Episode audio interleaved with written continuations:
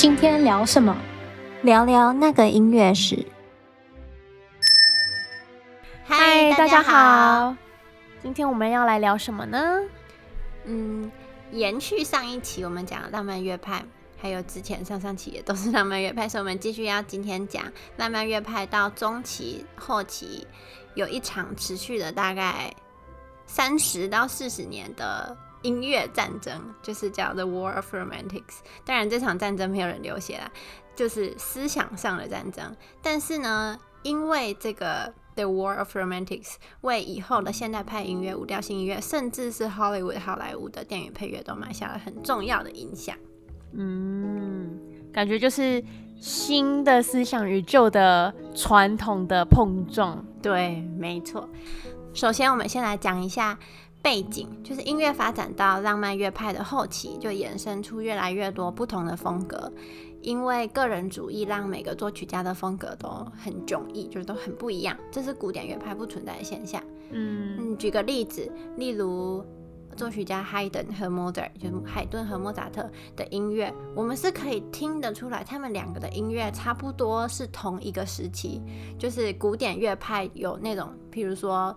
呃，比较对称的那种风格，你一听就知道哦，这两个人的音乐差不多都是古典乐派时期，但是浪漫乐派就不一样了，就很多作曲家的风格是真的是天南地北。例如说拉赫曼尼诺夫、拉赫曼尼诺夫和肖斯塔科维奇、肖斯塔高维奇，他们两个其实算是同一个时代的人，可能也就相差个二十，最多三十年，可是两个人写出来的音乐完全不一样。就如果你只用耳朵去听的话，会觉得这是就是两个世界的声音。其实我觉得呢，要怎么分，呃，曲子是哪一个乐派，很大略、很粗略的去分，嗯、就是因为古典音乐派的曲子都非常的呃优雅，然后非常的对称，对然后相对来说比较没有那么大的刺激性，嗯、所以呢，除了这一类的音乐以外的，一定都是浪漫或者现代乐派嘛。那现代乐派呢，就是。更刺激了，就是可能又不和谐，或者是一些奇奇怪怪的那种声响出现，嗯、那基本上就可以归到现代乐派去了。对，就是只要是有调性的，你听的不是古典，不是现代，那就是浪漫。对啊，那浪漫乐派音乐后来的发展就和政治一样，它就出现了音乐中的左派和右派。那左派和右派的概念。也跟政治一样，就左派比较激进嘛，就觉得说，嗯，我们要走出一条自己新的路，我们要除去那些以前的思想，然后要开辟、开创一条新的道路。这样，那右派相对就比较保守。嗯，关于左派、右派，如果大家想知道很细的定义的话，大家可以自己去查，就维基百科啊、Google 啊之类的，里面有比较详细的讲解。那我们先聊音乐的左派。音乐的左派叫做 New German School，新德国主义。这群音乐家呢，他们相信就是旧的音乐形式，像是古典乐派留下来的 Sonata 奏鸣曲，或者是交响曲、协奏曲，或者是一些比较传统的和声概念，像是我们以前已经学到的，比如说一级、四级、五级、一级，或者是导音一定要解决到主音这种比较传统的，形式已经开始退流行了，就这些东西需要慢慢被淘汰掉。他们就坚持说，音乐的进步就要往前走，你必须抛下对前人留下那些保守的观念，你要开辟新的方式，那才是音乐的对的出路。那你觉得，如果说到就是左派这个比较激进派的作曲家，你最能想到的是谁？嗯，最能第一个能想到的就是 List 李斯特跟 Berlioz 白辽士。哦，对，然后还有 Wagner 华格纳，哦，对，还有 Wagner，可是 Wagner 稍微晚一点。对对对对对，对像 Liszt 他就曾经说过，他说 New wine require new bottles，就是新的酒要用新的容器来装。就假如说酒它是用来比喻音乐的话，就是要用新的容器，就不能再用旧的那些容器来装。就是它的所谓的容器，可能就是比如说奏鸣曲啊、协奏曲这些，所以他就发明了通膨，就是交响诗嘛，就是他的所谓新的杯子。嗯。那 Wagner 也说过，他说：“The future of music lies in operas and programmatic music。”就是 Wagner 觉得音乐的未来呢，在歌剧里。他认为没有故事性的纯音乐，就是之前像贝多芬啊，或者是 Haydn 他们写的那些 pure music 已经过时了。就音，他觉得音乐必须要和其他的媒体结合。嗯，这个也是就是当时流行趋势。嗯，造成的改变，因为我们之前有稍微提到过，古典时期他们是把古音乐当做是背景音乐嘛，所以他们可以使用就是纯音乐、绝对音乐，就是没有任何含义的音乐，就是纯粹就是音符和声这样子的。嗯，那到了浪漫时期，就是中十九世纪中期以后，因为大家会专门去欣赏一场演出。所以，嗯，音乐就变得要有故事性，或者是要非常的有戏剧性，大家才会愿意坐在那边坐两个小时。不然你在那边听纯音乐，就是两个小时 会睡着吧？就像看电影一样，你就会期待说电影里面一定要有故事性。如果只是就是一系列很美好的影片，比如说风景啊什么的，你就会觉得很无聊。嗯，对，嗯，对。嗯、然后 Wagner 他还说。Symphonies had basically finished after Beethoven. The ninth is the end of all symphonies. 就是他说交响曲这个形式呢，在贝多芬之后就结束了。他的意思就是，你再怎么写也不可能写比贝多芬好，大概是这个意思吧。嗯、就是贝多芬的第九号命运交响曲就为交响曲的这个曲式画下了一个句点的。嗯，所以华格纳一生他就花了非常多的精力去创作了很多。歌剧，然后也都很经典，像尼克龙根的指环啊，或者是崔斯坦与伊索德。嗯，对。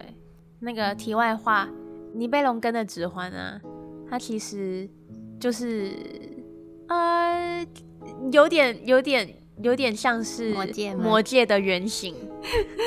对，其实很像，框架跟世界观是差不多的。对，这是题外话，嗯、而且也都是戒指啊。对。然后在这些歌剧中，就是其实华格纳把音乐中的 light motif，就是音乐主题是这样翻吗？就是一个音乐主题会反复的出现这件事情，他把这个发扬光大，就是音乐会有一个主题，然后可能它是就像主角一样，然后随着可能里面剧情的变化，这个主题就会，例如说转调啊，或者是做一些改变。嗯，还有每个主角他可能会有自己的。他可能会有自己的主题曲，就有一段旋律、动机这样。对对对，就你听到就知道说哦，这是谁。然后这个很深的影响到了我们今天的电影音乐，像是《侏罗纪公园》或者是《星际大战》，或者是比较早期的《金刚》。所以华格纳说的那句话“交响曲这个形式曲式在贝多芬之后就结束了”，其实这句话有点。有点妄自菲薄吧，因为他一定没有料到之后还出生了一个 Mahler 就马勒，然后写了一堆很厉害的交响曲。但是他也不是完全的错误，因为确实从一八五零年就十九世纪后，呃后半中后，交响曲的创作数量就是大幅减少了很多。嗯，因为贝多芬他的交响曲真的把交响曲这个的门槛或者是标准提高太多了。对，就我觉得由奢入俭这件事情太难了，嗯、就你一旦享受过了就回不去了。对啊，对。那以上讲呢，就是左派，他们是比较激进派的。那我们现在来讲右派，右派就是 conservatives。那右派有谁呢？你要不要猜猜看？右派，呃，舒曼，舒曼跟 Brahms。对，对，对，对，Brahms 其实很经典嘛，就是他是。右派子中的代表人物吧，然后还有一个就是 Mendelssohn 孟德尔松。哦，呃，孟德尔松他很重要的就是他，嗯，这个并不是他开始的，可是的确是他把这件事情发扬光大的，嗯、就是他，啊、呃，把大家的注意力带回了巴哈的音乐，对，他让巴哈的那个马太受难曲就是重回到音乐厅嘛，他们就是很重视过去嘛，他们就觉得前人留下来的传统，像是交响曲啊，或者是奏鸣曲啊这些形式风格，嗯、要就是坚持一脉相承这件事情，他们觉得你要温故才能知新，就是你要好好的继承了解以后，你才路才能走得更远。嗯，那其实舒曼他也提携了 Brahms，就是布拉姆斯是舒曼的。推荐下，然后他才又红的更快。嗯，对啊。然后这边我想要就是 我有一个小私心，我要特别提一下 Brahms 布莱姆斯，因为我自己觉得他是右派中算是走的最远、最成功的。就是我记得上一期还是上上期，我们有提到舒曼有一有一嗯，舒曼在杂志还是什么，他曾经公开说布拉姆斯是天选之子，就什么贝多芬的继承人。对对，他在那个他的那个新杂志，就 New Music Magazine，对对对对。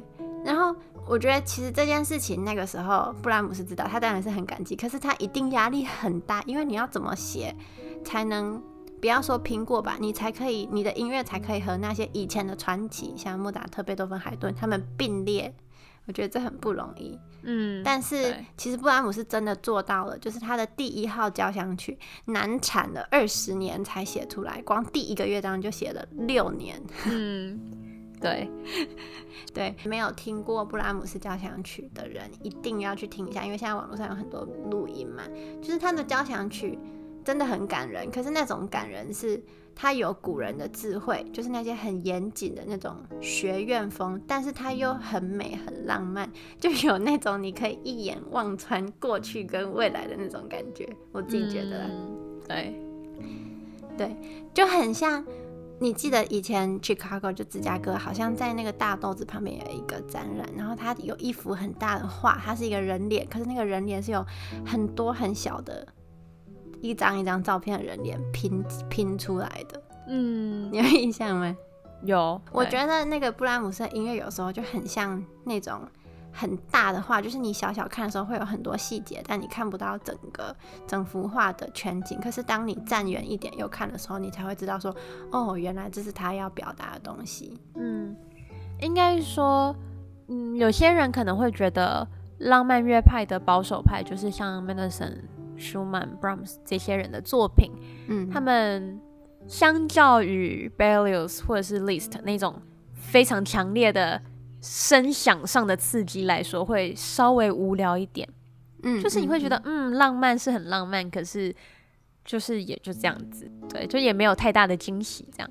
可是呢，就像你刚刚说的那那个作品，就是这些人，包括包括左派也是啦。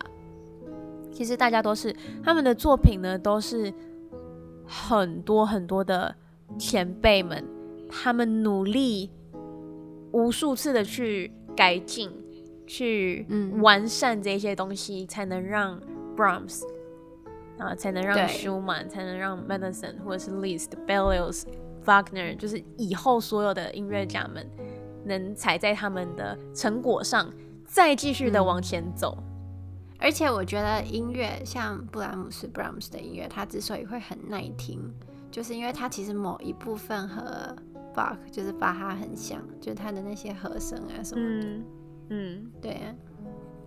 总之呢，这就是浪漫乐派中期到晚期的左派和右派。那当时。